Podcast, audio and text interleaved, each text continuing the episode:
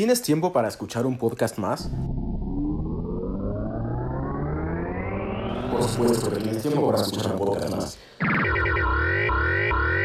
¿Listos para la diversión, diversión, diversión? Soy Jorge Pérez Polanco y te doy la bienvenida a Pérez Polancast. Cada semana tendrás un invitado diferente y nos contará sus anécdotas, su preparación y hechos que lo llevaron a estar en donde está ahora. Es como una plática entre amigos, pero a través de tus bocinas. Así que disfruta este episodio de Pérez Polancast y gracias por tu preferencia. Aquí inicia este episodio.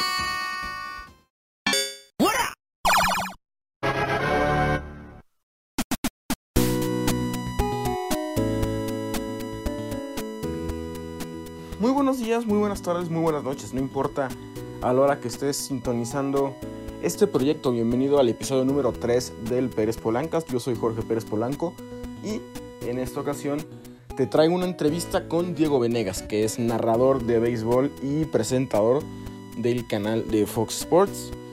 Nos va a contar un poco de sus experiencias como, como narrador, sobre todo, y como reportero cubriendo eh, eventos importantes del béisbol como la Serie Mundial y diversos Juegos de Estrellas. Nos va a contar un poco de su afición por el artista Travis Scott y también por ahí algunas otras anécdotas con personajes con los que ha compartido, como Alfonso Lanzagorta y Jimena Sánchez. Así que espero disfrutes esta plática porque aquí empieza este episodio número 3 del Pérez Polancast.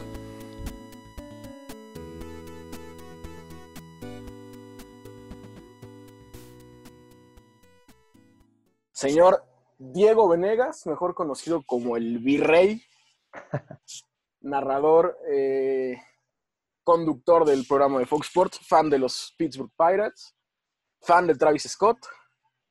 Bienvenido al tercer episodio del Pérez Polancas. Eh, buena forma de, de resumirme, eh, querido Jorge. Un gusto estar contigo, señor Pérez Polanco. Es, es un placer por fin ser un invitado aquí. Qué, qué honor, cuánto lujo estar contigo en este, en este tu podcast que pues para hablar de, de bass, para hablar de música, sé que tenemos ahí algunos gustos en común, sí. entonces vamos a darle. Ya que tocaste rápido acá el, el, tema, creo que lo tenía un poquito más escondido para el rato, pero vamos rapidito con, con esto que ya, ya soltaste el spoiler. ¿De dónde sale el hashtag cuánto lujo, que es como tu catchphrase más, más conocida, digamos? Sí, pues eh, fue en una reunión, fue espontánea una frase que pues adopté a raíz de una reunión con María del Valle, compañera y amiga de, de Fox Sports, que eh, hace muchos años eh, estaba yo en, en, su depa en una fiesta y llegaron sus amigos, algunos extranjeros, y se saludaban así, de, se decían, ah, cuánto lujo cuando se veían y se abrazaban. ¿Sí? Entonces me gustó la frase y, y la empecé a usar, la um, adopté eh, para las transmisiones también, entonces eh, la usé cuando había una buena jugada, ¿no? Me pareció que pues quedaba un poco ad hoc y ya pues se quedó ahí como una, como tú lo dices, como una catchphrase, una de esas, eh, uno de esos sellos que, sí, que sí. después me, me, caracterizó y se me quedó y, y pues está padre, digo, me, me, me late que, que, sea una frase con la que me identifican. Digamos que es tu, tu versión del clásico joyita a la defensiva de don Ernesto Jerez, ¿no? Sí, bueno, eh, obviamente. Bueno, que yo... también lo usas a la ofensiva, por ahí, por ahí he escuchado también. No tanto, es raro, pero. Es raro, ajá. Sí, no tanto, es, es más a la, a la defensiva. Eh, y, y, bueno, mencionas a Ernesto Jerez y yo claro que, que cuando me preparaba para, para ser narrador, cuando apenas iba trazando mi carrera de estudiante eh, eh, en esto de los medios de comunicación, sin duda, pues yo admiraba mucho ya a Ernesto Jerez y, y, y muchos otros también de, del béisbol de Estados Unidos, ¿no? En la, de la MLB, ¿no? Como, eh, pues te puedo mencionar un par. Eh, Vince Scully creo que es una leyenda claro, para, sí, sí. para, todos, ¿no? Eh, Matt Gershon a mí me gusta mucho, que además narra el, el videojuego, que, que, ahí ya me diste cátedra, cátedra, un par de veces en el The Show. Está pareja esa serie, ¿eh? Está parejita, ¿va? ahí le tenemos que dar revancha. Sí, me sí, tienes sí. que dar la revancha. Este, Batman Gershon me gusta mucho, se, me gusta su estilo, se sale un poco de lo cuadrado que a veces pueden ser los eh, gringos, perdón la expresión, pero este, en ese sentido creo que bueno, pero en general, Ernesto Jerez sí, creo que es para nivel Latinoamérica además, es un símbolo. Que no, sé si, si me dejarás mentir, pero al menos creo que los que alguna vez aspiramos a, narrar béisbol profesionalmente, no sé si estés de acuerdo conmigo, pero todos crecimos con tres ejemplos a seguir muy claros. Ernesto Jerez, Guillermo Celis y Toño de Valdés.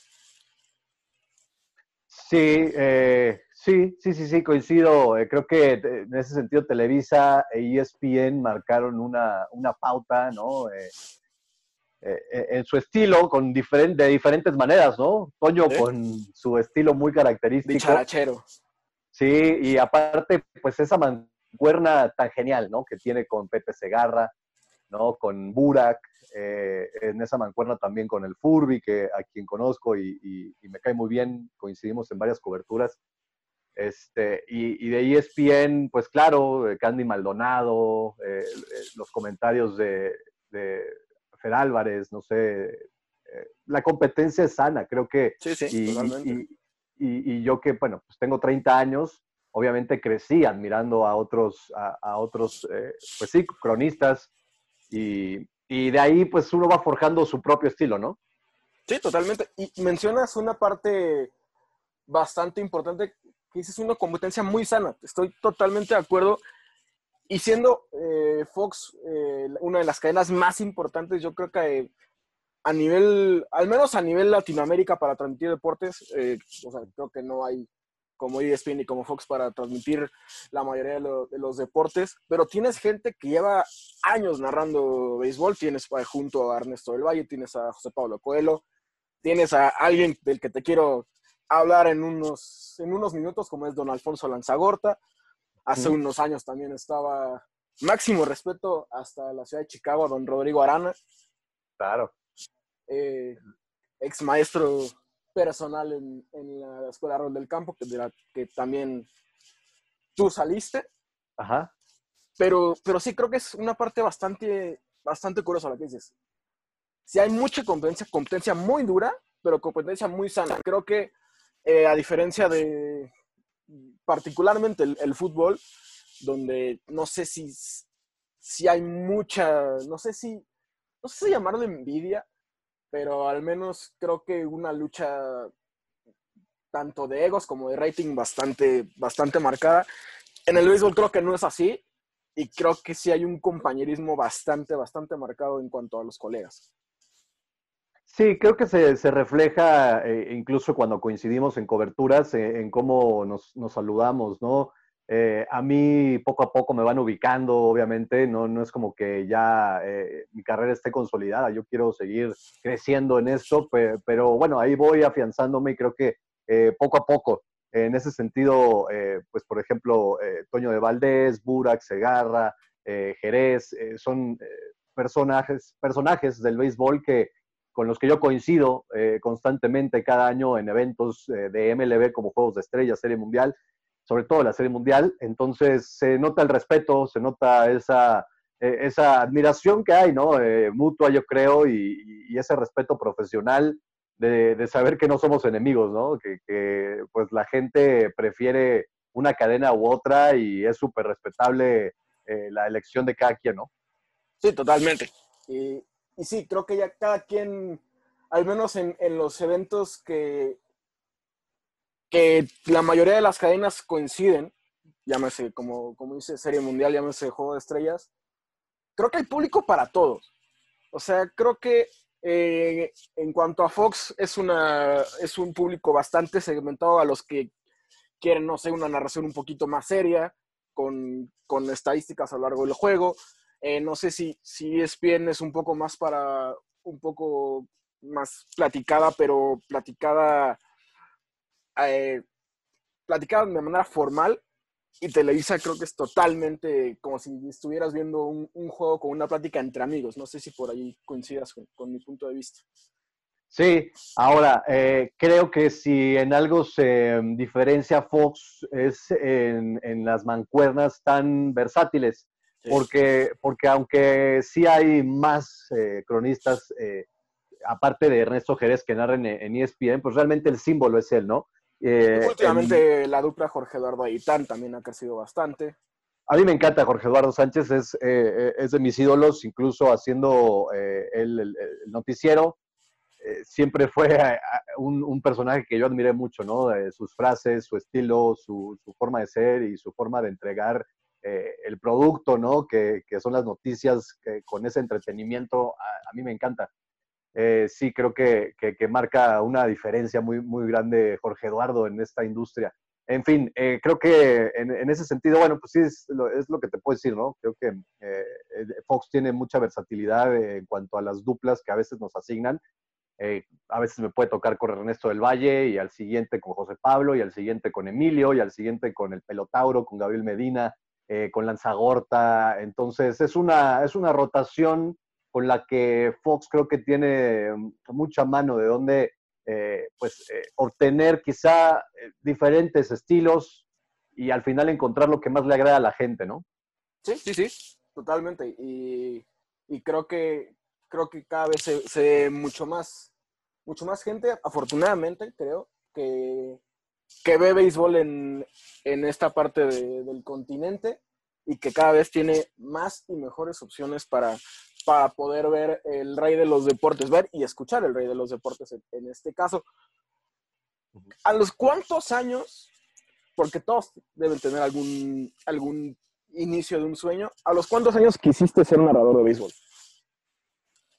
Uy, te vas a sorprender con mi respuesta. Dale. Fue como hasta los 20, honestamente. Ok, ok. eh, de béisbol, porque yo, eh, el sueño de ser periodista deportivo, de dedicarme a esto, nació eh, tiempo atrás, eh, porque incluso yo eh, era más futbolero, a mí me encantaba el fútbol eh, porque lo jugaba, sobre todo. Entonces yo quise ser profesional, me fui a vivir a Pachuca, yo estudié en la Universidad del Fútbol varios años, estaba jugando allá y, y de pronto me di cuenta que eso no era lo mío, creo que fui realista y es algo que es, una, es la mejor decisión que pude tomar no, no, no el tirar la toalla, sino en el sentido de, de decir, mm, no, no es lo mío. A ver, voy a trazar mi, mi camino hacia algo que de, de, verdad me apasione y donde crea que tenga vocación.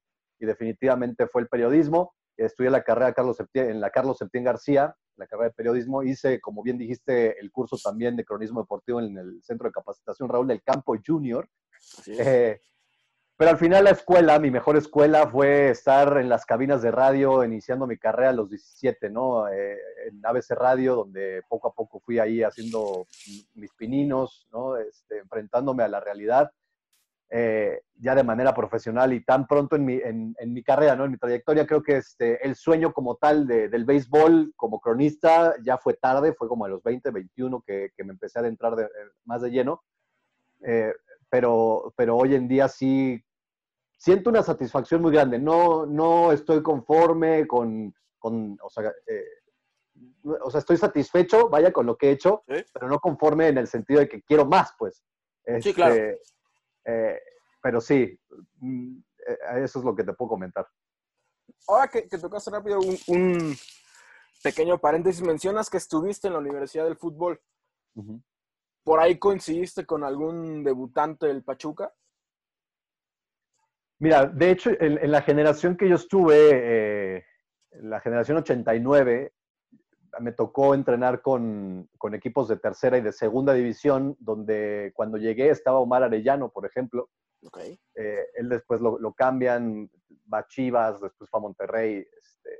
Pero ahí, ahí, te va, ah, me tocó coincidir en cancha en interescuadras con muchísimos futbolistas eh, que, que, bueno, hoy en día eh, quien escuche esto los va a ubicar perfectamente. William Yarbrough, que era portero en ese entonces de, de, categorías menores, después se fue a León, como muchos, como muchos del Pachuca que después se sí, fueron sí, a León sí. en esa hermandad que tiene, ¿no? Este, el Gulit Peña, y en ese entonces en el primer equipo venían de ganar la Sudamericana, entonces estaban el Chaco, Damián Álvarez, estaba Chitiva, Fausto Pinto, Miguel Calero, eh, Jaime Correa, eh, uf, eh, una cantidad. Te tocó de, el Pachuca de, que ganó todo.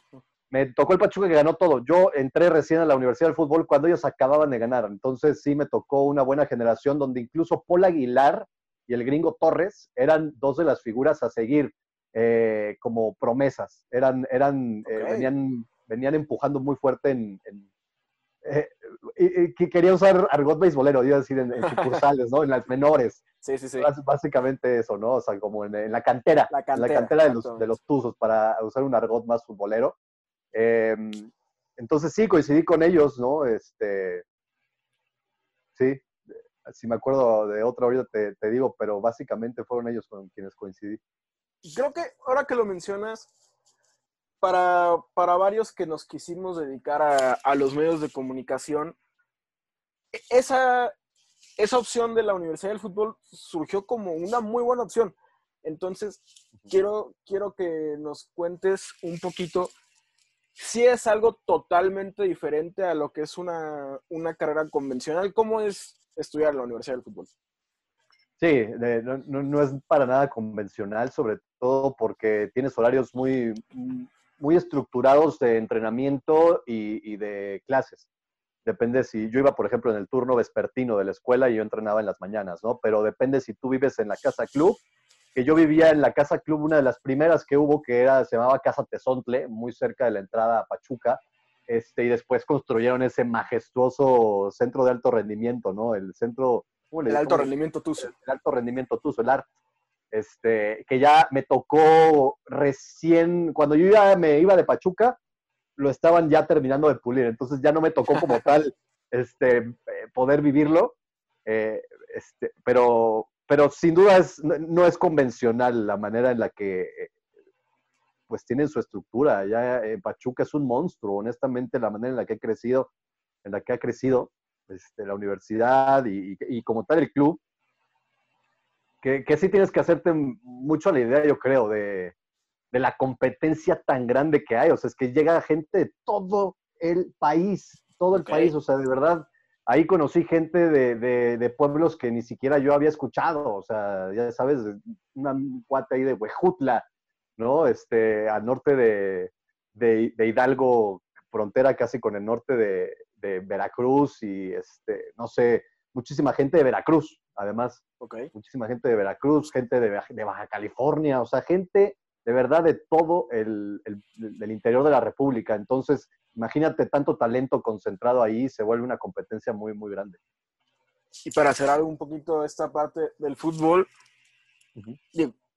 que seguramente la, la, mayoría de la gente que te sigue, te sigue por el mundo del béisbol. Pero para conocer un poco tu parte futbolera, ¿tienes alguna afición futbolera? ¿Tienes algún ídolo?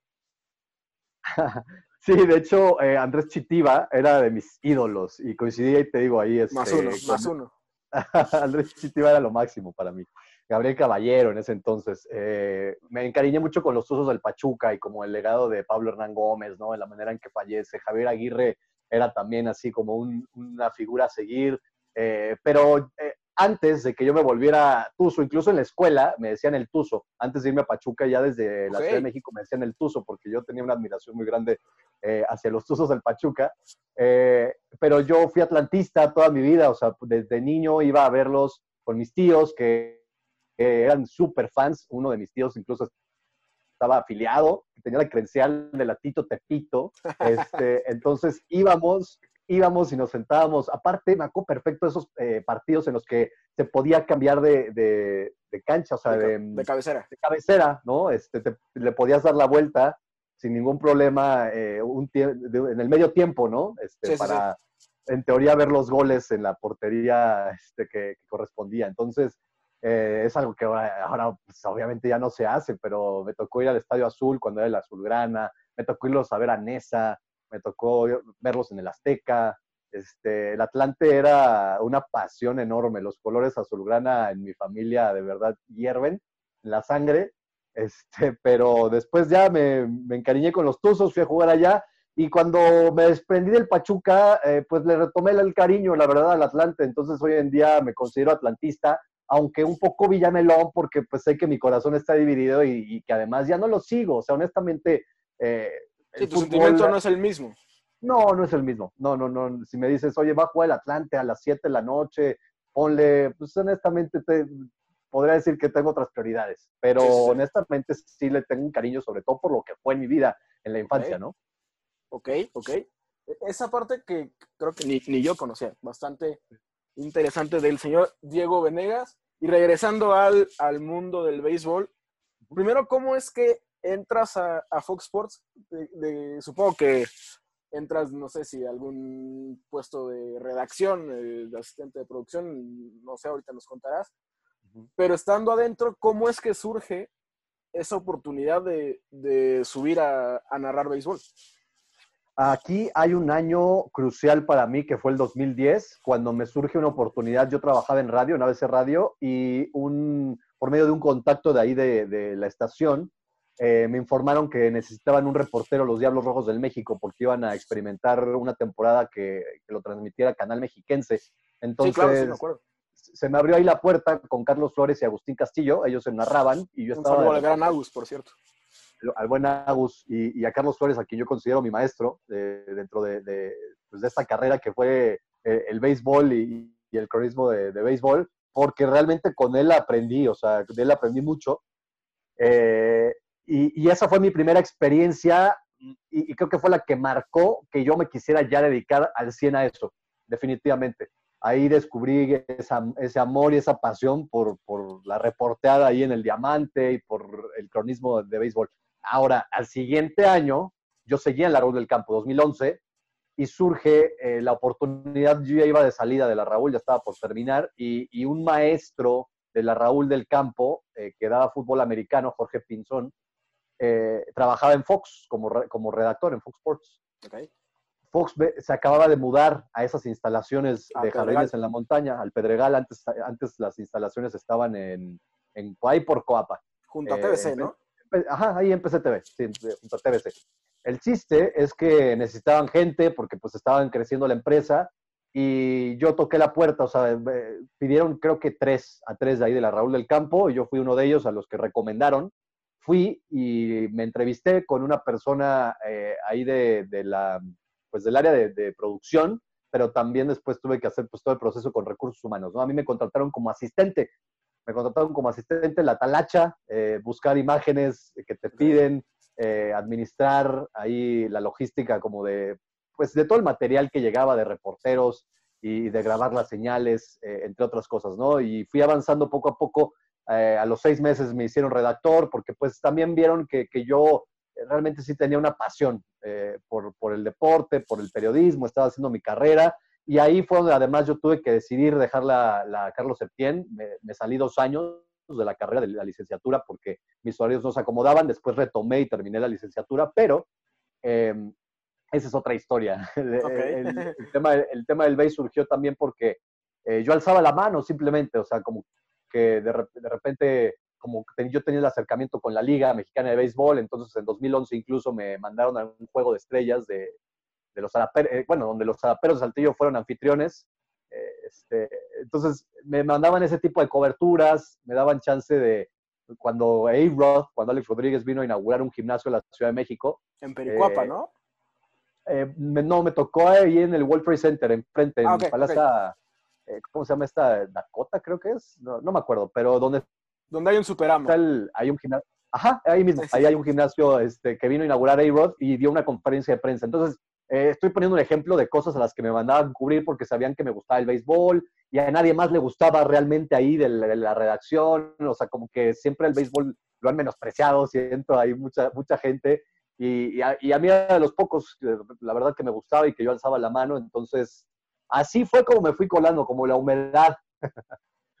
Muy bien, muy bien. Y, es, creo que, eh, una historia bastante común, ¿no? En, los casos de éxito, el ir tocando puertas, el, nunca saber dónde hay, dónde hay un, como se dice, un nicho de oportunidad. Y, y qué bueno que, ahí te fuiste, te fuiste metiendo. Y ahora, ¿cómo es que llegas? O sea, ya, eres alguien, digamos, establecido en Fox, ya eres alguien enviado a, a, cubrir, a cubrir fuente. ¿Cómo es este paso de, a ver, Diego, hay un chance para narrar con, con el equipo de, MLB por Fox. A, mí desde 2012 incluso me empiezan a considerar eh, para una sección de latinos, por ejemplo, eh, el MLB en Fox, que no es el programa que ahora conocemos, era un programa un poco más austero que hacían Ernesto del Valle y, Rodrigo Arana. Eh, entonces, eh, me incluían ahí con ciertas secciones, ¿no? De repente, y ya ahí me empezaban a tomar en cuenta. Eh, yo dobleteaba realmente, porque no era, no era una situación que estuviera muy oficial en, la empresa. O sea, yo realmente no, nunca descuidé mis labores de redacción, que era para lo que estaba contratado, honestamente. Esto me lo daban como extra, ¿no? Como, pues, lúcete y, y fórmate y pica piedra. Entonces, ahí fue poco a poco hasta que en 2013 me dan la oportunidad de narrar la Liga Mexicana del Pacífico. Eh, fue una eh, experiencia insólita, ¿no? Porque Fox nunca había tenido los derechos, los, tuvo ahí ese año por primera vez. Eh, fue increíble experiencia porque además me tocaron unas series tremendas. Al final los naranjeros le ganan a los mayos, pero me tocó una contra los mochis en, en la semifinal. Naranjeros contra mochis fue, no, fue tremenda esa serie. Y, a partir de ahí yo ya pude empezar a, sacar mis frases, ¿no? Como la del cuanto lujo. Eh, no sé, como que siento que ahí generé además eh, que, la gente aficionada al base en cierta región como que me empezara a ubicar. Eh, entonces me fui creando un nombre hasta que en 2014 ya me suben al barco de la MLB y me toca cubrir mi primera serie mundial, esa que, que fuimos a San Francisco y a Kansas City. Eh, que, pues ya... De las mejores de, los últimos años, ¿no? De las mejores, sin duda, siete juegos, eh, fue tremenda. Y a partir de ahí ya, digamos que oficialmente me convertí en parte del equipo de la MLB en Fox y, eh, ¿qué fue eso? 2014, 15, 16, 17, 10. Fue como por 2018 que ya me, me, quitaron ya las labores de redactor y, me hicieron, y me hicieron ya, eh, pues como le llaman, talento, ¿no? Me hicieron ya el conductor de, fijo eh, ahí en Fox Sports. Eh, pero eso, bueno, ya fue una parte más administrativa que otra cosa. Y como dices, desde 2014, no sé si, si de manera ininterrumpida, pero te ha tocado cubrir todas las, las series mundiales.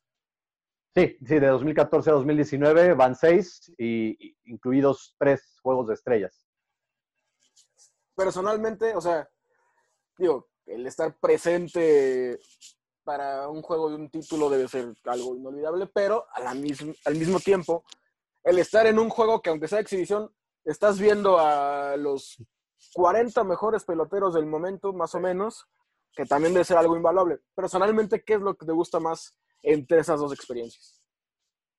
Uf, es, eh, la verdad es una pregunta complicada. parecería obvia la respuesta que la Serie Mundial lo es. Y, sí, no, voy a ir con, la Serie Mundial porque no hay, no hay nada como el, ese festejo después de un juego 7, ¿no? O aquel juego 5 que ganan los, los Royals en el City Field. Eh, pero me han tocado varios juegos 7. Este, entonces, eh, no hay nada como eso, no hay nada como la cobertura extensa de, en dos ciudades, la energía que se siente, los rincones que conoces. Eh, no hay nada como una serie mundial, honestamente. Pero el Juego de Estrellas me encanta porque no nada más tienes la oportunidad de entrevistar a, las máximas figuras, a las estrellas, pues valga la redundancia, ¿no? Por eso se llama Juego de Estrellas, sino porque además a mí me encanta llegar los domingos, que, es el juego de celebridades y el juego de futuras estrellas.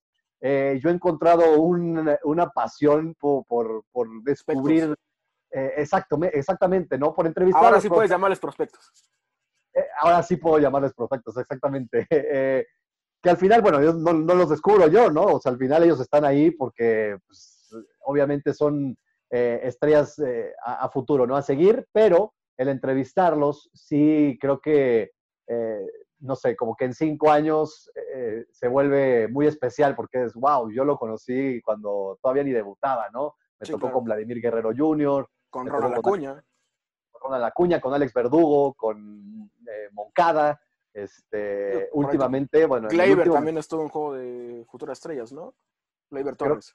Creo, que sí, a él, no me tocó entrevistarlo, pero te voy a platicar de, tres que me tocó el año pasado. Luis Robert, que hoy en día creo que es eh, uno de los prospectos top de los White Sox de Chicago. Me tocó entrevistar a David García, que es un pitcher que traen ahí los Yankees también eh, muy importante, y Wander Franco, que es el número uno, el, número, uno De, las mayores que está con los Rays de Tampa. Entonces, por ahí son cosas que, también me dejan eh, y me nutren, ¿no? En experiencia este, con, el All-Star Game, que además, pues no sientes la presión eh, pues que conlleva cubrir una serie mundial. Eh, el juego de estrellas es más alivianado, es más de diversión, está más, está más ligero y, pues también tiene lo suyo. ¿Alguna celebridad que te haya tocado por ahí en el juego de celebridades entrevistar así? me quedo con esta entrevista buena. entrevisté a J.R. Smith, que bueno, iba como, iba como celebridad, pero bueno, él es deportista, ¿no? Es más futbolista. Este, ¿Antes o después del incidente con LeBron? No, fue después, porque eso fue el año pasado, apenas. Está fresca esa. Este, sí, me tocó ver, por ejemplo, a Daddy Yankee, ese lo entrevistó Jimena, Jimena Sánchez lo entrevistó, este, pero pues ahí estuve yo con ella. Em, vi a Stephanie Beatriz, que es una actriz de, Brooklyn Nine-Nine. Claro, sí, sí.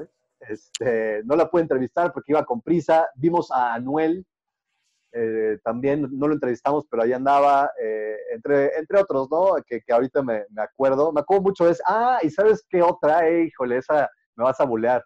Pero William Levy en Miami. Eh, siendo cubano debe ser un mega aficionado de béisbol. Justo, lo que te iba a decir, el güey no juega mal, ¿eh? La verdad, pegó, macaneó, pegó como tres home runs. Muy bien. Este, su hijo incluso está jugando béisbol. ellos eran muy amigos de José Fernández en ese juego de estrellas ya acababa eh, de, fallecer José Fernández, una terrible pérdida. Yo admiraba muchísimo a José Fernández como pitcher. Sí, no. Eh, uf, no, tremendo. Yo creo que tenía un futuro extraordinario en las mayores. Este, qué trágica su muerte, lamentable. Pero mm, eh, William Levy era muy amigo de él, entonces habló, habló en parte de eso. Y pues ahí le, le, hicimos una entrevista pues muy de estilo entretenimiento, ¿no? Pero pero fue otra de, las personalidades que conocí allá. De los tres invitados que han habido hasta ahora en el Pérez Polancas, eres el segundo, casualmente, que se, se proclama fan de Brooklyn Nine-Nine, después del gran Mauricio Pedrosa, al que le mandamos un gran saludo. Ese Mau Pedrosa tiene muy buenos gustos. sí, sí, sí. Un tipo con, un muy buen gusto. Sí, totalmente, totalmente. Y En, esta parte, creo que eh, durante las series mundiales, el papel que más te ha tocado eh, realizar en las transmisiones de Fox Sports es la parte de color. Lo que nosotros estamos, eh, al menos los que crecimos viendo las series mundiales en, Televisa, era un papel que era exclusivamente del Furby. Y que, o sea, creo que es, es, un evento que, además de la duración de cada juego, que cada juego te, dura más de cuatro horas fácilmente. Es un evento que se presta mucho a eh, ver todo lo que hay alrededor del, mismo juego y que uno como espectador, la verdad, agradece porque es, el clásico caso de, ah, o sea, no estoy, no estoy en el estadio, pero gracias al reportero de color en este caso, puedo ver lo que está pasando en el estadio.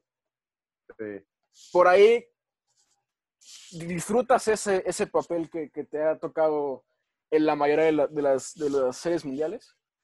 Lo disfruto mucho y te voy a decir varias cosas. Eh, número uno, eh, además del color, por ejemplo, lo que también disfruto mucho hacer, que es eh, parte también de, lo que me mandan, es las, son las entrevistas a los jugadores antes y después de cada juego. Entonces me toca estar en el vestidor después de, de, cada, con el equipo ganador después de cada juego me toca estar en la práctica de bateo y me toca estar haciendo los enlaces para diferentes espacios de Fox Sports a lo largo del día, en diferentes rincones de la ciudad o del estadio, dependiendo la hora, ¿no? Eh, entonces me traen en friega. es algo que disfruto muchísimo. No, no duermo, no descanso este, como debería, pero a eso vas y sabes que eso vas y, se disfruta muchísimo.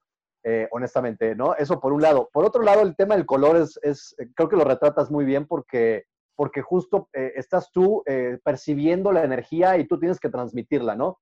Eh, tú estás viviendo algo único y, tu chamba es transmitirlo. Entonces, es algo que yo poco a poco he aprendido a, hacer y con la dupla que ahora tengo con Jimena Sánchez se ha vuelto un trabajo que además ahora disfruto el doble, ¿no? Poderlo hacer con una amiga que, que pues no, con la que me complemento muy bien, con, no sé, es, eso lo, vuelve todavía más especial. Llevamos solo una serie mundial así, más el juego de estrellas, nos han tocado ya dos coberturas de ese estilo, pero, pero es único, la verdad. Y, antes de que estuviera ella, pues no era que no lo disfrutara, digo, también. Pero se vuelve una chamba en la que pues dos cabezas al final piensan mejor que una y se nos ocurren diferentes cosas. Ella es más atrevida para ciertas cosas, yo para otras, entonces eh, creo que es un complemento muy, muy chido. ¿Con qué anécdota te quedas de esta, de esta labor que has hecho de, de reportear durante las series mundiales? Cuando intenté levantar a Jimena del piso, que se me cayó por ahí en el juego 6, y digo se me cayó porque no, no, no, que, no que la llevara yo cargando, pero íbamos así, este, caminando juntos y, y de repente que se me tropieza ahí al lado de mí y, y fue una tragedia. No, estoy, bromeando, pero este, es algo que, que, siempre nos burlamos porque qué tremenda caída la tuvieron que, que, atender ahí en los servicios médicos del estadio. Estuvo, estuvo grotesco el tema, tuvo mucha sangre. No, pero ya hablando en serio, hablando ya de, de experiencias eh, con, con, con el deporte, pues sí te puedo decir que en los Juegos 7 me ha tocado eh, después eh, en, las, en, los vestidores, pues vivir toda esa, toda esa pues ese júbilo, que, euforia, que es indes, sí, la euforia que es indes, indescriptible y que Wilmer Flores, Will, perdón, Wilmer Flores, Wilmer Difo me, me bañara eh, en, en, cerveza, ¿no? Esta última serie mundial, eh, eso fue, eso fue muy, muy divertido. Creo, que, creo que lo que se percibe en un vestidor de un campeón es, es algo único. Pero, mm, pero bueno, pues eh, he podido conocer rincones de, de, estadios que de otra forma no, no hubiera podido. Este, el Wrigley Field, o sea, conocer Wrigley Field fue muy especial, Fenway Park. Eh, he conocido dos de los estadios pues, más eh, antiguos, históricos, ¿no? De, de las grandes ligas. Eh, estar ahí pues ha sido muy, muy satisfactorio, ¿no? Así como pues entrevistar a, a, las figuras que me ha tocado, ¿no? Que, que muchos de ellos eh, han dejado huella en su momento en la, en la, primera serie mundial que me tocó Johnny Cueto, ¿no? Eh, me tocó entrevistar a Bartolo Colón en la del siguiente año, ahí con, con, los Mets. Este, o ese fue en un juego de estrellas. No, creo que sí fue serie mundial. Sí, no, sí fue serie mundial. Sí, eh, en, la, en la Mets Royals, de hecho, ¿no? Sí, sí fue en la, en la Mets Royals. Eh, no sé, Wilson Contreras, ¿no? Con, con, con los Cubs en la de, en la de 2000, 2016, en la de 2017, pues en los Astros, ¿no? Entrevistar a Correa, entrevistar al Tuve, eh, con los Red Sox, pues es que no sé, que son, son tantos que, que, me ha tocado estar ahí entrevistando y, y tantas anécdotas que han surgido de, de ahí, que, que, sí, sí lo vuelve todo muy especial, la neta. Y algo que te ha caracterizado en estas series mundiales que después de cada último juego o durante la serie, no, no recuerdo si tienes algún momento en específico, uh -huh. que siempre nos presumes el souvenir que te llevas de, de, cada serie mundial, que es la pelota oficial con los dos participantes. Ajá. ¿Cómo surge esta idea de, ah, quiero llevarme un souvenir? Ah, me gusta esta pelotita. Al otro año, ah, ya me compré el año pasado una pelotita, voy a hacer mi colección. Y, y cómo, qué, qué, qué sentimiento te trae el, el tener pues es, la verdad es un recuerdo bastante, bastante icónico de, de, un evento tan especial como es una serie mundial. Sí, sin duda. Y de hecho te voy a decir algo. Mi idea era coleccionar banderines, no pelotas. Okay. Pero, pero eh, haz de cuenta que compré un banderín en la de 2014 y en la de 2015 y luego ya eh, no encontré banderines que me gustaran. Eh, con, con, un, con, un, estilo que, que, me gustara, que yo supiera que sí, sí, sí. a poner así en mi pared. Entonces me fui por las pelotas que ya había comprado yo en 2015, 2016, eh, 2014, 2015, perdón, y ya a partir de 2016 dije, ya se va a convertir en el este hábito. Es el ¿no? recuerdo. Ajá. Exacto, eh, eh, lo sustituí por, el, por, por, la pelota. Entonces, ah, me gustó mucho el formato que, que traen las pelotas con, con, los, con los dos escudos, porque eh, no, no las encuentras tan fácil. ¿No? Incluso hubo un año en las que de plano no la encontré eh, y y un amigo dos años después me la regaló. Eh, él okay. la encontró en, en, línea, la encontró en la de Red Sox, de hecho, fue la de Dodgers Red Sox. Un saludo a mi amigo Rodrigo Monroy porque él me la, me la regaló. Este, pero, pero sí, creo que son eh, pelotas que, que, tienen un, eh, sim, un, significado simbólico, especial, sentimental, ¿no? Por, por, por, eso, justo, sí, creo que lo, que lo dices muy bien porque pues al final es con lo que te quedas así, aunque sea algo material, pues es, algo, es un recuerdo. Y la verdad me parece un, un, recuerdo bastante original y es una gran idea. Creo que el ir a, a, un estadio en Estados Unidos no puede salir de ahí sin haber comprado tan siquiera un pin en la tienda oficial. Creo que es, es, es, casi obligatorio. Y en un evento tan eh, especial como una serie mundial, creo que es más, más obligación salir con, con algo de ese evento. Creo que en tu, en tu tiempo como conductor y como narrador en, Fox Sports, quiero que me platiques de dos personas con las que sueles trabajar bastante seguido. Una la acabas de, mencionar. ¿Cómo es trabajar con Jimena Sánchez? Una, una persona tan seguida en redes sociales, con, con tanta fama, eh, que se ha hecho paso en, en los últimos años, que, que cubre series mundiales, que, que cubre Super Bowls, que cubre los eventos más importantes de la WWE y que creo que has formado una dupla bastante, bastante especial con ella. Creo que se basa mucho en una amistad que, construimos, que, que, al momento de trabajar juntos se refleja y, que entendemos la diferencia, ¿no? De cuando estamos eh, a cuadro, a nivel profesional y cuando, y cuando estamos detrás de cámaras, eh, pero justo es cuando hemos estado detrás de cámaras conviviendo, platicando, eh, todas esas charlas por WhatsApp, este, esos consejos que me ha dado o que yo le he podido dar. No, sé, como, como hemos alimentado tanto esta, esta amistad de una manera en la que yo he descubierto una Jimena Sánchez que, que, el resto de la gente no conoce porque la, quienes la ven ¿no? a cuadro tienen una expectativa de ella o una imagen de ella que al final es un personaje, ¿no? Y, sí te puedo decir que Jiménez es una persona súper sencilla, eh, súper humilde, le, encantan las alitas, le encanta la, eh, que, o sea, ese es su plan perfecto, ¿no? Eh, chela y alitas para ver el, fútbol americano o un partido de base.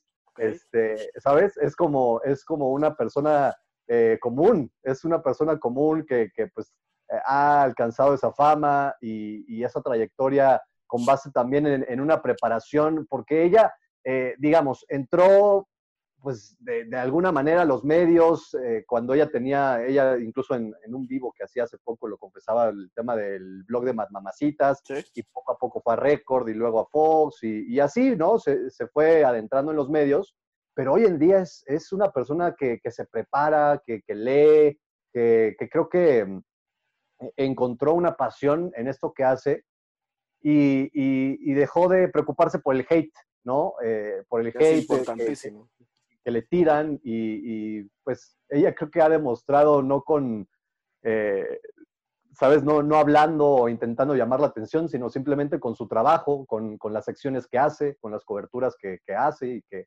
y que hablan por ella sola, ¿no? Entonces, eh, así lo veo, así lo veo.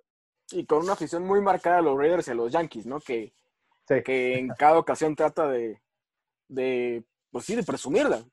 No, no podía ser perfecta, Jimena. O sea, tenía que irle, tenía que irle a equipos así, chafones.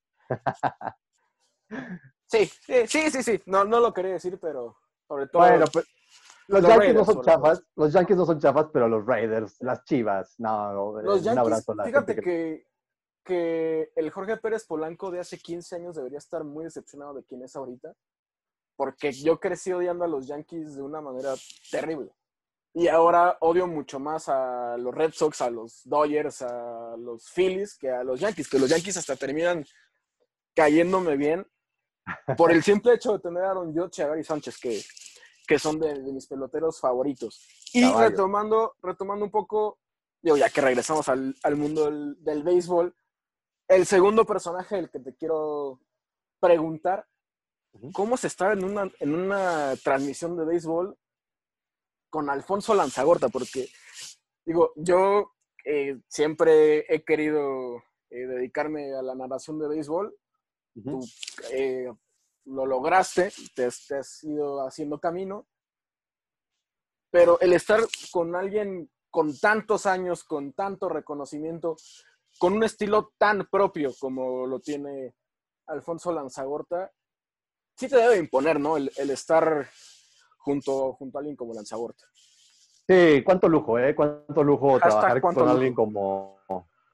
Hashtag cuánto lujo, eh, trabajar con alguien como, como Poncho, que, que es, es, un top eh, de, de, la narración del béisbol, es, es, un personaje top, pero además como persona es todavía más top. Incluso antes de, de, contestar tu pregunta, em, eh, pues concretamente quisiera remitirme a, un, a un, mensaje que, voy a hacer público aquí. Este, Por favor. Que, que, él me dedicó, que, él me dedicó y, bueno, pues de antemano espero tener su aprobación para decirlo, pero bueno, no creo que él tenga problema. Si quieres, le pongo un fondito musical tipo Mariano Osorio o algo así. sí, hacia allá vamos, ¿no? Este, me regaló un libro una vez. Eh, eh, yo tenía poco tiempo de, estar trabajando con él, quizá eh, una temporada, cuando llegó con un libro y me dijo, Virrey, tenga usted, em, para que se prepare mejor para sus este, o sea, me lo dijo en, un buen sentido, ¿no? Ajá, no, no, fue pedrada. No, no fue pedrada, no, no fue pedrada. Fue, y, ahí, y ahí viene el mensaje. El, el, libro, para empezar, es Baseball for, for Brain Surgeons. Béisbol para neurocirujanos and other fans y otros fans. Está escrito por eh, Tim McCarver y, la leyenda que él me dedicó aquí dentro del libro dice, Virrey, aquí le regalo el papá de los abrecerebros, de cuantos se hayan escrito hasta ahora en materia de béisbol. Aunque los libros no muerden, este por momentos sí le mostrará los colmillos, pues no es de lectura fácil. Hay libros con datos y anécdotas, pero es precisamente de eso de donde hay que sacar a la crónica de este jueguito para explicarlo mejor por caer en por caer en lugares comunes, somos responsables de que este deporte haya perdido tantos adeptos, pues a nadie puede gustarle lo que no entiende, y esto requiere muchos, muchas entendederas. Usted tiene futuro en esta mierda, así que lea este y todos los que le caigan. No tiene usted idea de cuánto lujo ha sido trabajar con usted. Siga adelante y debe seguir para hacer honor a dos frases no son mías, son de Ernesto Guevara de la Serna, mejor conocido como el Che. Lo hicimos porque no sabíamos que era imposible y sobre todo hasta la victoria siempre. Con aprecio de tu amigo Alfonso Lanzagorta o lo que queda de él. Octubre de 2015. Palabras... Eh, ¿Perdón? dale, dale, dale, dale. No, palabras de, de, Poncho Lanzagorta que creo que retratan también eh, pues una parte eh, muy humana eh, de, él, de, su forma de hablar incluso, tan pintoresco, él es de Veracruz. aquí quiero hacer también un paréntesis. creo que hay una, una brecha generacional, ¿no? También marcada, este, que, nutre las transmisiones y creo que por eso a veces nos acomodan unos con otros. Y, y, y, Lanzagorta tiene un estilo con el cual a veces yo igual siento que, no, no, que choquemos para mal, sino que a veces eh, nos, complementamos, ¿no? O sea, en, el buen sentido, eh, con él con sus frases, con, ese vocabulario y esa sabiduría y esa experiencia que tiene, y, yo con mi estilo, ¿no? Pero, pero trabajar con él es toda una experiencia, es toda una experiencia y me encanta. No me imagino, la verdad, cómo te sentiste no sé si lo leíste ahí mismo junto a él, si lo leíste llegando a tu casa, pero abriendo esa primera página y ver que don Alfonso Lanzagorta te ha dedicado un mensaje tan, tan sentido, la verdad, y que ha incluido tu catchphrase en una dedicatoria, que por cierto, ahorita me acordé, un saludote a, doña Caro García, que también te tuitea bastante eh, el cuanto lujo. Saludos, saludos a Caro gran admiradora de, tu frase, pero la verdad, y, te voy a confesar algo, ya ahorita me moviste totalmente la mente, tengo fácil unos 20 libros ahí, ahí arrumbados, la mayoría de deportes, y, y, que tiene totalmente razón Poncho en lo que te dice, o sea, creo que eh, si, algo no tengo es hábito de, de lectura y que me urge retomar, pero con libros especializados, sobre todo para lo que uno se, dedica.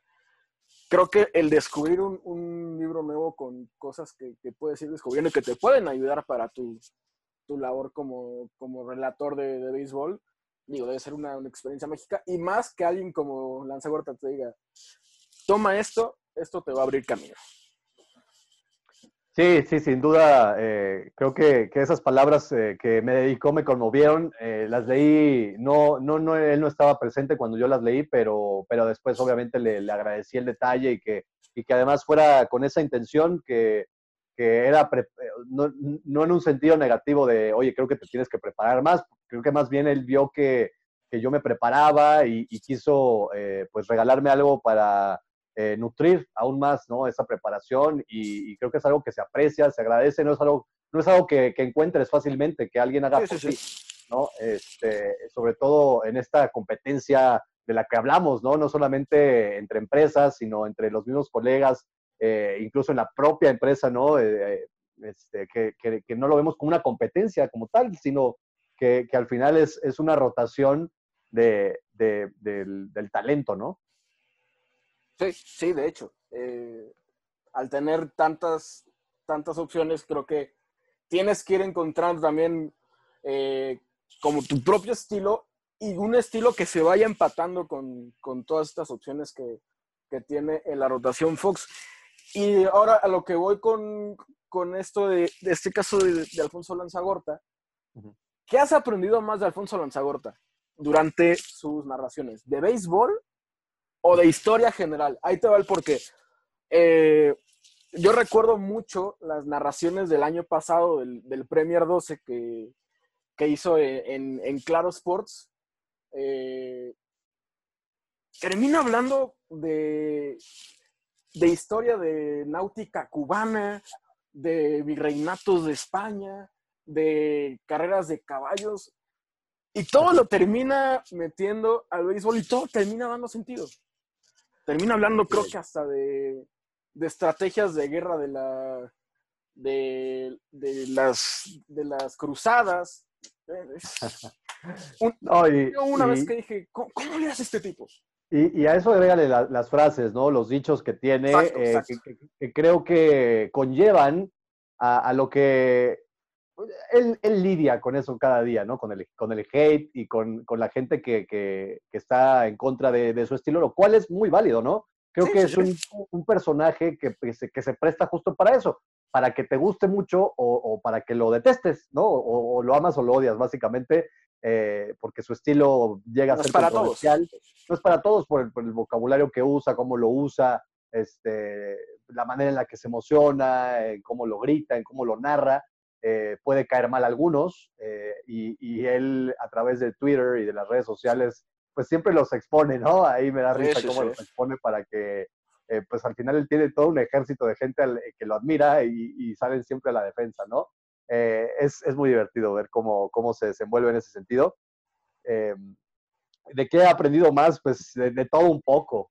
Con esas frases que tiene se aprende y además pues con las historias que, que, que cuenta y, con su sabiduría del juego, ¿no? Él, incluso lo, llegó a jugar, eh, entonces, pues sí tiene una óptica muy robusta del béisbol, una, una perspectiva única, la verdad, del béisbol y, de, de, ser una persona muy culta, él además es abogado, entonces es una persona muy versátil, el buen Poncho. Entonces creo que este, por ese lado se le aprende bastante de todo. ¿Con qué frase de Alfonso Lanzagorta te quedas? yo, ah, creo que eh, de mis dos personales favoritas, creo que siempre va a ser cuando un, pitcher tira la curva 12-6, la famosa cabaretera, y e, el, no sé si es 505 mil, mil, la cantidad que sea litros de tiner y cerillito prendido. Siempre que la hice me da muchísima risa. 500 litros de tiner y cerillito prendido, sí. Y la de 400, eh, patazo de 400 pies, 200 para arriba, 200 para abajo, cuando, cuando es un elevado, ¿no? Es este, muy, un Texas, un Texas League. Em, obviamente la frase tan yo creo que es de las favoritas del público, que es la de Songo le dio a Borondongo y Borondongo le dio a Bernabé, azúcar, este, dulce, doble, matanza, eh, eh, para el doble play, ¿no? Este, tiene ahí la del foul drangular, cuando es un, un foul que estuvo a punto de, irse de home run. El mamut por el eh, central. El mamut por el jardín central, allá va el mamut tiene también la de, bueno, pues en, en ¿cómo dice? Lo de descansa en paz, eh, eh, para atrás, para atrás, y está descansando en paz cuando... Torrájale. torrájale, compadre. Tiene también la de... El con esa música lo entierren también me da mucha risa. Música lo entierren. Tiene, cuando sale una línea eh, muy fuerte, dice, quite, línea tiradientes, eh, de, esas que, ¿cómo dice? Póngale la mano o háblele al doctor. Ah, una, cosa, sí, sí, sí, una cosa así dice, que también es muy divertida. Es que tiene tantas. Y que no sé si estoy, si estoy en lo correcto, pero según yo, él, él le da al, él le da fama al término línea grosera. Línea grosera, sí, sí, sí, sí. Sí, ¿verdad? Sí. Sí, línea, línea grosera. Y eso yo me acuerdo de cuando narraba Liga Mexicana en ESPN, imagínate, hace casi 20 años.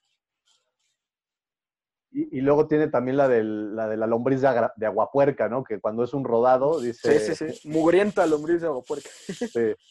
Ah, una joya el, señor una joya.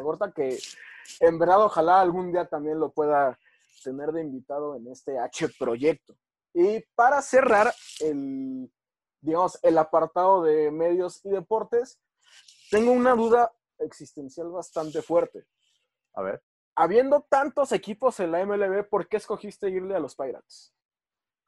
Honestamente, a mí me empezaron a gustar los Pirates eh, cuando empiezan a formar este equipo con, Andrew McCutcheon, que eh, fue un, pick que, empezó a crear mucha expectativa en el equipo, Pedro Álvarez. Tenían ahí un conjunto de jugadores que... Polanco. Gregory Polanco, sí, este, entre otros que, que, la verdad formaban un equipo que pintaba para ser si bien no contendiente, un caballo negro. ¿no? Este, y, me empezó a gustar mucho y empecé a leer, empecé a documentarme sobre el equipo con el tema de Roberto Clemente, la serie mundial que le ganan en el 60 a los Yankees con ese batazo de, Mil, de Bill Mazeroski en, el juego 7 para, para, ganar, para dejarlos en el terreno. Este, fui después al estadio, al, al PNC Park, que me pareció de los estadios que conozco el más bonito, eh, honestamente, no porque le vaya, la verdad es una experiencia. Sí, muy bonito ir en fin de semana, además, para este, caminar por el Roberto Clemente Bridge, que se vuelve peatonal los fines, creo que nada más los domingos, no estoy muy seguro, pero creo que es los domingos. Y sí me tocó. Perdieron horrible contra tus Bravos de Atlanta ese día. Bien. Este, terrible salida de Francisco Liriano. pero, pero no, honestamente me, enamoré de las historias eh, que, tiene este equipo, como en los 70s, cuando se convirtieron en el primer equipo con, con nueve jugadores de color en el campo, ¿no? Sí, la familia, ¿no? Y ese equipo tan, tan diverso que, hoy en día pues, se nos hace común, pero para esa época eh, no lo era, ¿no? Este, jugadores que pasaron por eh, un racismo eh, muy agudo, ¿no? Y, todo lo que vivieron, este, fue, fue un equipo muy divertido, a mí me parece un equipo muy divertido en sus historias, en, su estilo, sus colores, este, no sé, como que se me hace un equipo cool me atrapó, sí, me gusta mucho. Ok, ok. Bastante, bastante buena, buena respuesta y creo que bastante bien fundamentada. Ahora sí, para cerrar este tema, ¿cuál es tu momento favorito en la historia del, del, del fútbol? Del béisbol. No importa si lo has presenciado como aficionado, como, como televidente, como narrador, si no lo viste, pero te documentaste, si lo viste en videos, ¿con qué momento en la historia del béisbol te quedas?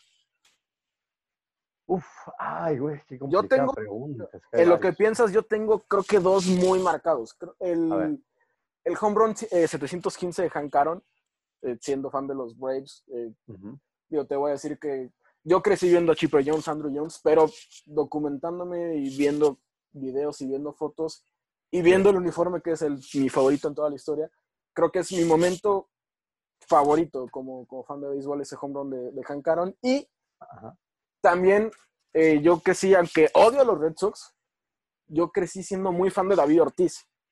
Ok. Entonces el home run que pega 2000, ¿qué es 2013, 2015 contra Joaquín Benoit para empatar un Grand Slam para empatar en Fenway Park, que se cae Tori Hunter al, bullpen. yo me quedo con esos dos momentos, creo. Tremendo, sí, sí, sí, sí, sí. Eh, mira, honestamente, darte, darte solo uno es muy complicado. Lo voy a hacer, eh, pero si me permites, voy a enlistar otros. Pero Por favor. Eh, como, como, número uno, un momento que, que, no viví, estaba yo, de hecho, a un año de nacer, este, pero me eriza la piel verlo, aunque no soy aficionado a los Dodgers, el home run de Kirk Gibson. ¿Sí? a, a, Eckersley. no, ese, ese home run, el contexto que engloba ese home run, de, de cómo él pues, no tenía las piernas bien, o sea, él, él básicamente bateó con solo una pierna ese home run. eh, la, manera, la magia con la que eh, vivieron los Dodgers ese momento a mí eh, me, me, me eriza la piel. Eh, me quedo también eh, con el momento en el que, porque aparte lo vi, lo estaba viendo, me acuerdo, el, el no perfecto de Armando Galarraga. Sí. Esa, Sí, esa, sí. esa, Esa sensación, de- sí, sí, sí. Sí, y esa decisión de Jim Joyce, ¿no? De cantar safe eh, cuando le faltaba un out y, y que además era out, o sea, clarísimo. ese, ese robo, ¿no? Tremendo que, que marca un hito histórico, ¿no? Este, por la manera como se llevó. Este, e- e- eso. Mm, el, el bat flip, eso eh, ya como un momento más reciente, el bat flip de José Bautista, ese run que le pega a los Rangers, este, y que a la postre después eh, se convierte en una bronca tremenda entre, Que se para como Entre- 20 minutos del juego. entre Rugner Odor ¿no? y José Bautista. Pero bueno, eso fue ya eh, tiempo después. En, en ese juego específicamente, además una vez platicando con Roberto Zuna, él, él lo narraba desde su perspectiva, ¿no? Desde estar en el bullpen y, y cómo lo vivió y cómo, cómo me decía, crujían los muros del, del estadio, cómo vibraba todo, sentíamos que se iba a caer el estadio literalmente, o sea, que se iba a caer. Entonces, eh, tú lo ves en televisión y es una locura. Ahora no Sí, me se- imagino haber las, las cámaras no se pueden quedar quietas. No, no, no, no. no. Eh, ¿Sabes quién No estás de acuerdo, ah, ah, rápidamente, eh, no sé si estés de acuerdo, es el momento que cambia el deporte, que cambia la historia del béisbol, para, al menos para la narrativa que le está queriendo dar MLB a, a estas nuevas temporadas. Sí, sí, sí, sí. El bat flip es, es algo que, que ha sido controversial y que antes se veía este, muy mal, ¿no? Eh, todavía se hablaba de los códigos, ¿no? De la ética y de esos códigos no escritos que al final eh, creo que desempolvó el- el- ese momento, el bat flip de José Bautista, desempolvó una plática ya más abierta, eh, donde la personalidad de los jugadores. Sí, sí, sí, sí. Y, y donde se empezaron a expresar también jugadores como Bryce Harper de déjenos jugar, dejen a los niños jugar, ¿no? Sí. Básicamente, que, que muchos se unieron a, a esa campaña. Hoy en día uno de los embajadores creo que es Tim Anderson, eh, ¿no? Eh, con el segundo mejor backflip en la historia después de José Bautista, claramente.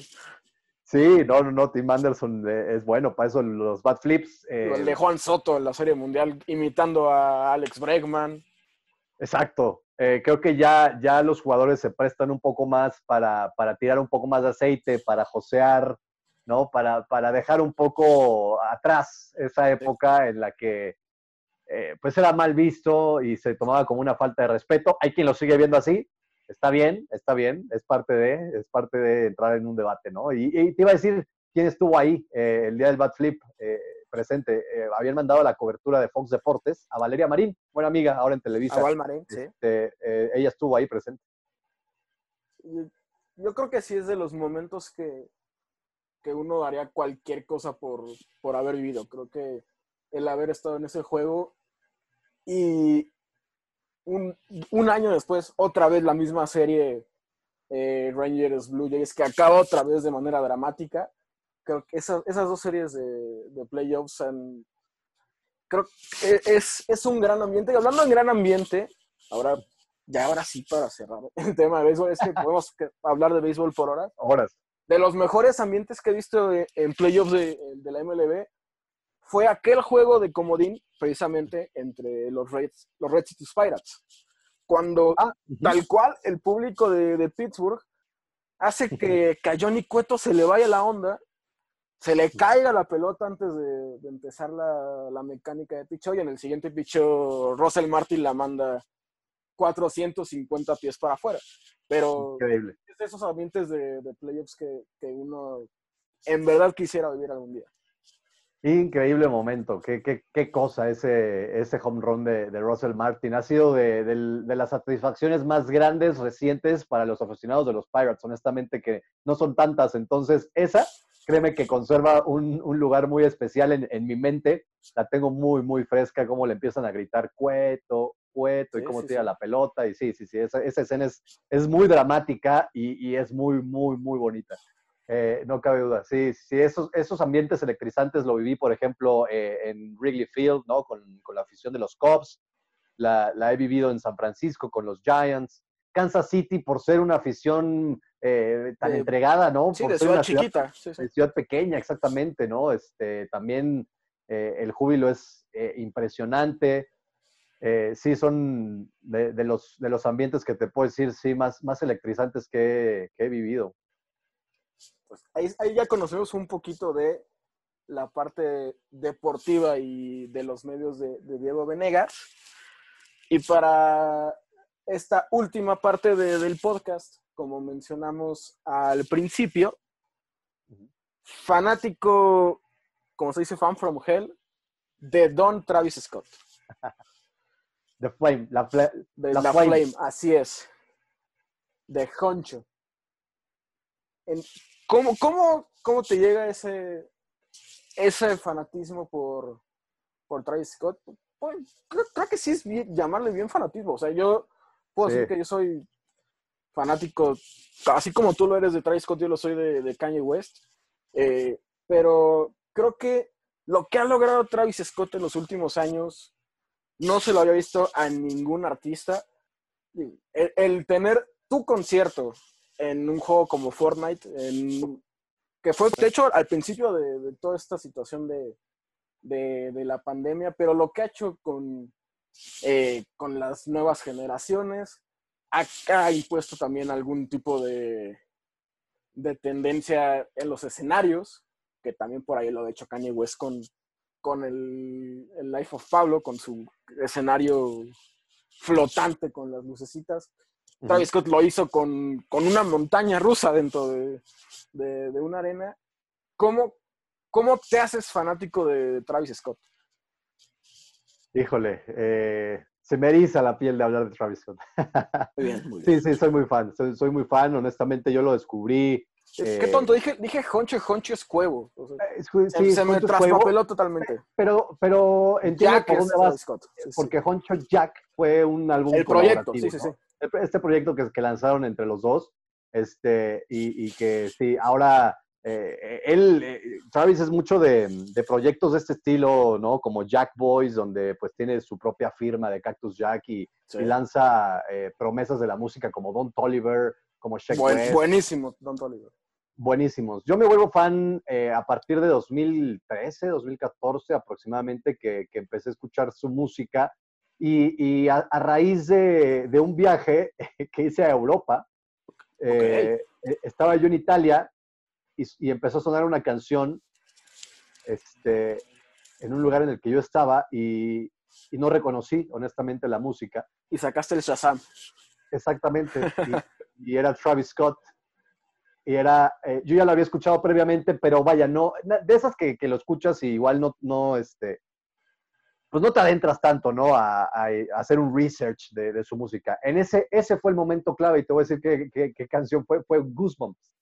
Ah, es que, es que sí. Este, y con Goosebumps, eh, a mí me cambió por completo la manera de ver a Travis. Eh, esa canción me encantó, la tuve pegada dos semanas y, y estuve escuchando sus, sus propuestas musicales. Me di cuenta que ya conocía algunas de, de sus canciones, de, de, ah, esta sí ya la había escuchado, no me acordaba que era de él. Y así poco a poco, eh, hasta que pues literal me ha aventado todos sus álbums, ¿no? Hasta sus mixtapes, desde el primero de Old Pharaoh, eh, y pasando por Day- Days Before Rodeo y Rodeo y eh, los que han venido, ¿no? Po- Posteriormente, hasta ahora que ya lo vemos con proyectos más eh, elaborados y ya con un presupuesto eh, impresionante, como lo que mencionas de Fortnite y, y estos conciertos eh, en los que he podido estar en dos. Eh, uno estuve en San Luis, Missouri. Fui a verlo en, en su tour de Astro World y, y fue una locura, honestamente, el mejor día, de mi- el mejor día de mi vida. O sea, Ok. te, lo digo, te lo digo así, tal Ok. cual. Ha sido el mejor día de mi vida. Estuve, si no en primera fila, en la quinta fila, o sea, ahí en el mero eh, mob. en- en el- ¿cómo, cómo se llama? En el, no, El el mosh pit. El mosh pit. En, el, en el mero mosh pit. Este, no, no, no, estuvo, fue una locura. Ya lo había visto antes en Los Ángeles, en un club privado, además, eh, y- increíble. Y eh, para cerrar, eh, lo iba a ver en Coachella este año. Ah. lamentablemente no se pudo, ya tenía yo los boletos, no se pudo en abril, lo pasaron para octubre, se canceló y pues supuestamente ya va a salir el cartel del próximo año. Eh, Ojalá lo respeten. ¿no? Sí, sí, sí. Ojalá lo respeten porque yo estaba muy entusiasmado de verlo a él y de ver a Frank Ocean. Es que ver a Frank Ocean en vivo sí debe ser, debe ser otra cosa. Y que es difícil que, que Frank Ocean se presente últimamente porque saca algo, se, se esconde dos, tres años para, para hacer algo nuevo, lo vuelve a sacar y repite ese, ese proceso. Sí. Y ahora, ahora que mencionas, o sea, sí te iba a preguntar, porque sí recuerdo que, que pusiste que habías ido a ver a Travis Scott, pero el, el simple hecho de que hayas dicho fue el mejor día de mi vida, creo que sí, sí me, me pone con, con mucha curiosidad, por, o sea, ¿cómo es la experiencia de, de ir a un concierto de Travis Scott? Ahí te va. Obviamente fue, fue su gira más, más elaborada, más producida, más, más innovadora. Yo digo, lo de cuando fui a ver a... No, no es por presumir, la verdad, es nada más por comparar experiencias. Cuando fui a ver a Kanye West fue, fue en Houston, Ok. en el, en el tour de, de Pablo, con este escenario que, que flotaba tal cual, Ajá. y, y donde la, la gente estaba abajo del escenario y digo, creo que como tú, no sé si el mejor día de mi vida, pero fácil top 5 sí lo es.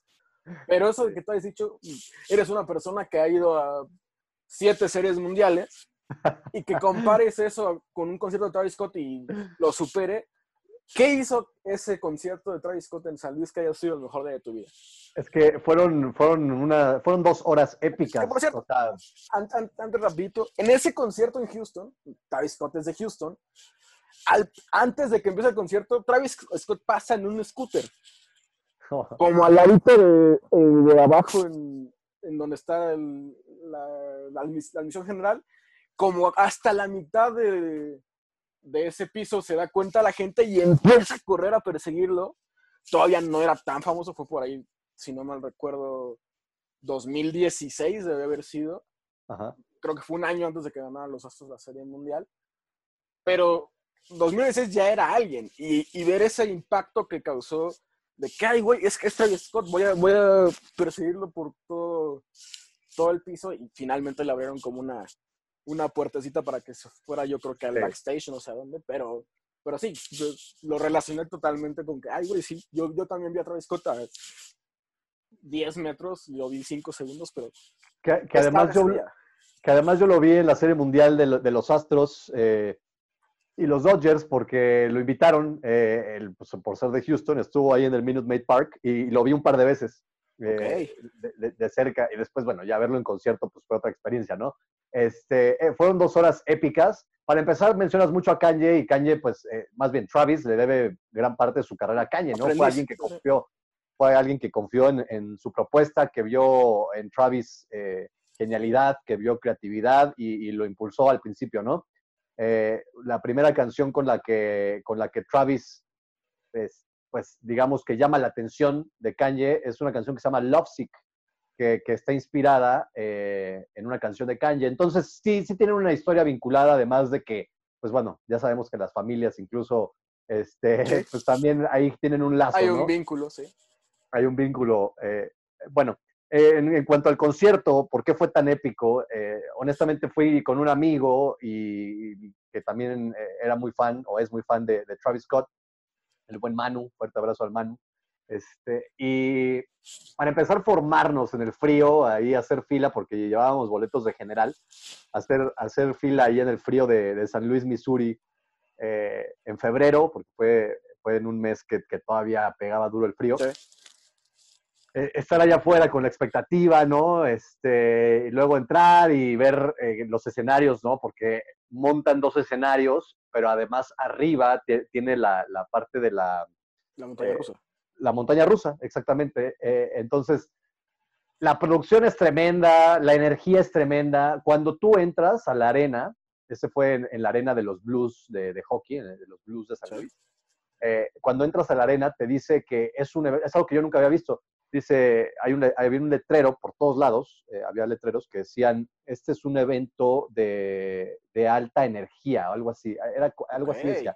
Como este es un evento de alta energía y eh, propenso a lesiones y, y bajo tu propio riesgo asumes las consecuencias, ¿no? O sea, Por eso el mosh pit que, que decías.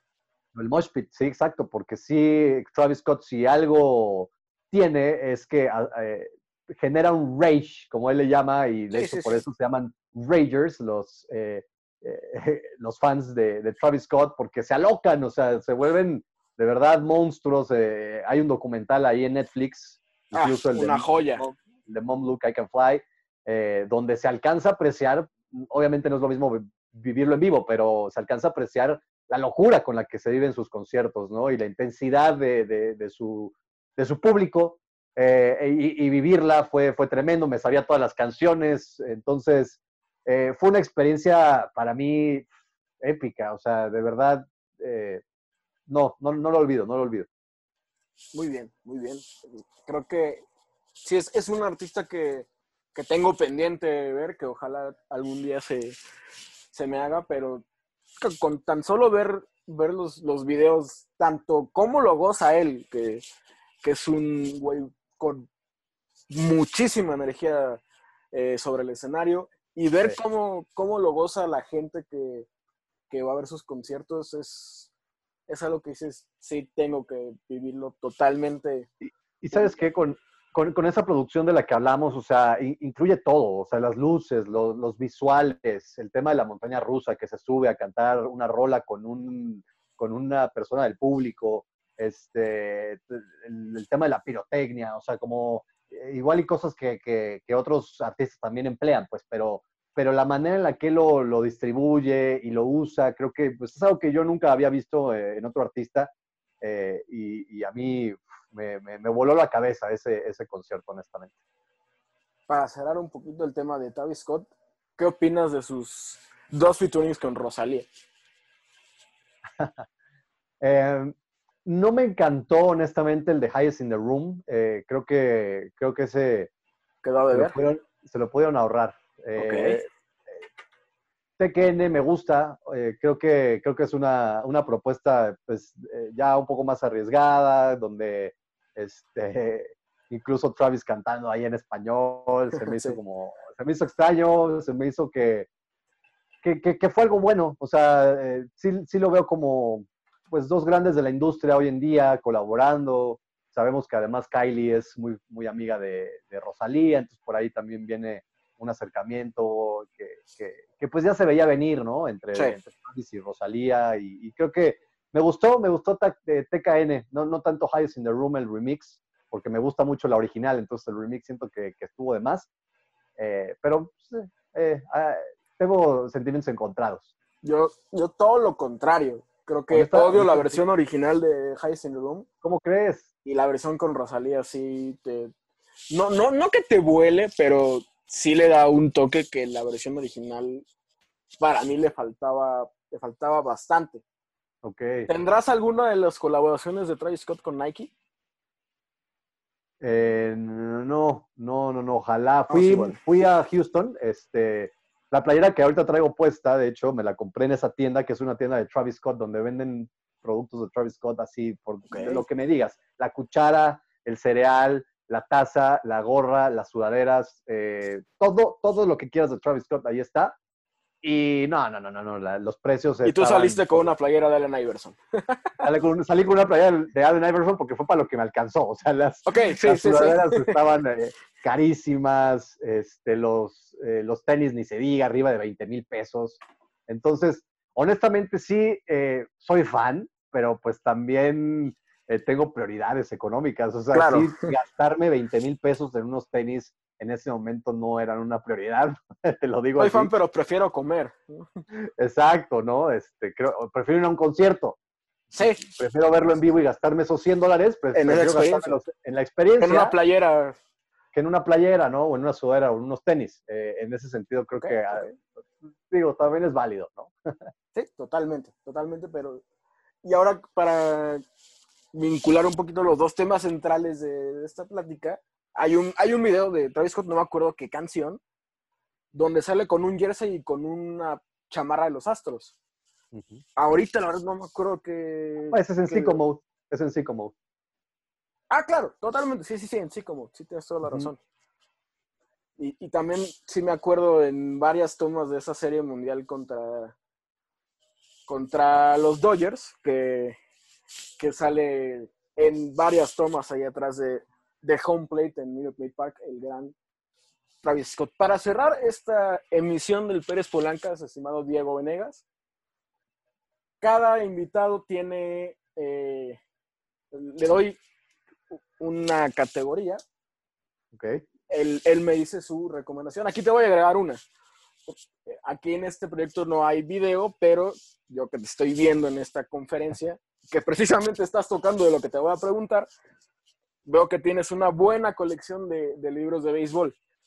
Entonces, te voy a preguntar para que le digas a la gente co- cosas que le recomiendes en estas categorías. O ma- más, más cosas que le recomiendes, tus cosas favoritas de esta categoría. Ok. O, o sea, sí dices, yo le recomiendo a la gente esto por esto. No necesariamente tiene que ser tu favorito. Ok. Ya, ya replanteé bien cómo, cómo era esta, esta cosa. ¿Qué libro de béisbol recomendarías? ¿Qué película recomendarías? No, no necesariamente de béisbol. ¿Qué serie de televisión recomendarías? ¿Y qué proyecto de YouTube, canal de YouTube recomendarías a la gente y por qué? Ok, vamos a empezar. Eh, me, gusta, me gustan un par de libros eh, recientes que, he leído de béisbol. Uno que se llama The Catcher Was a Spy, que habla de la vida de Mo Berg. Me gusta muchísimo eh, ese libro. Incluso ya hay una película en la que actúa Paul Roth, eh, Ant-Man. Este, habla de la vida de un beisbolista que, que además eh, tenía una segunda vida como espía del gobierno durante la Segunda Guerra Mundial y además hablaba un montón de idiomas. Este, lo catalogan como, lo califican como el beisbolista más inteligente de la historia. Eh, y es un librazo, la verdad. The Catcher Was a Spy, pero también The Team That Changed Baseball, que es el que habla de los Piratas del 71, que fue ese equipo eh, diverso, con, nueve jugadores eh, afrodescendientes en, el terreno de juego, eh, comandados por Roberto Clemente, ¿no? Eh, eh, ese, ese libro. Y recientemente leí uno que se llama The Cubs Way, y ese además, pues porque pude estar ahí en esa serie mundial en la que ganan los Cubs, pero es un libro de Tom Verducci que, que ilustra muchísimo la, la- cómo fue el arquitecto Theo Epstein de romper la maldición de la cabra. Eh, son, los, son los tres libros que creo que me pediste uno, pero bueno, me, me Ah, aboracé y aquí perfecto. este, me lancé con tres. Vamos Eh, ahora con película. es que, ah, peli- película, ok. em, Digo, no necesariamente de béisbol.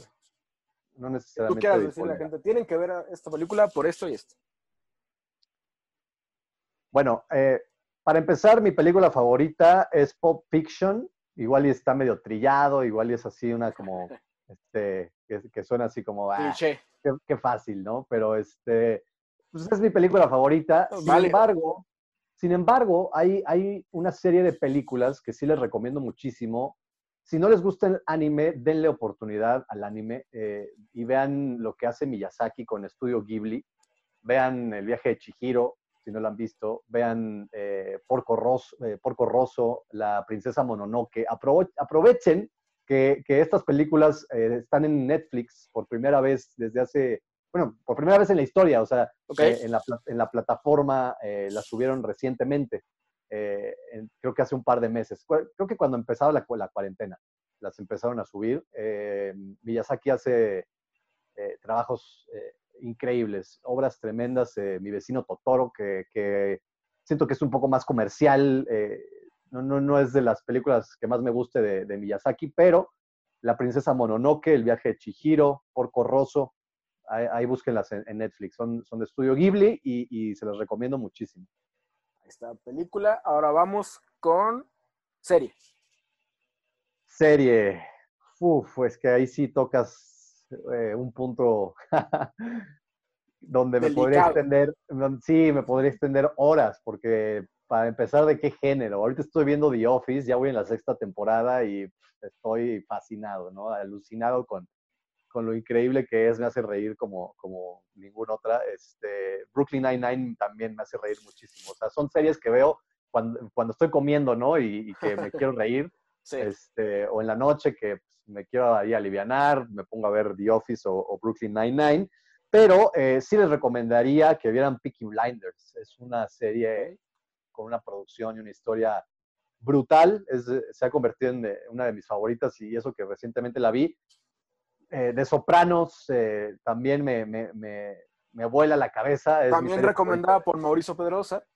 Es mi serie favorita. Te digo, insisto en que Mau Pedrosa tiene buenos gustos y no me cabe la menor duda porque, porque sí hay eh, buenos... Buenas coincidencias. sí, muy atinado, ¿no?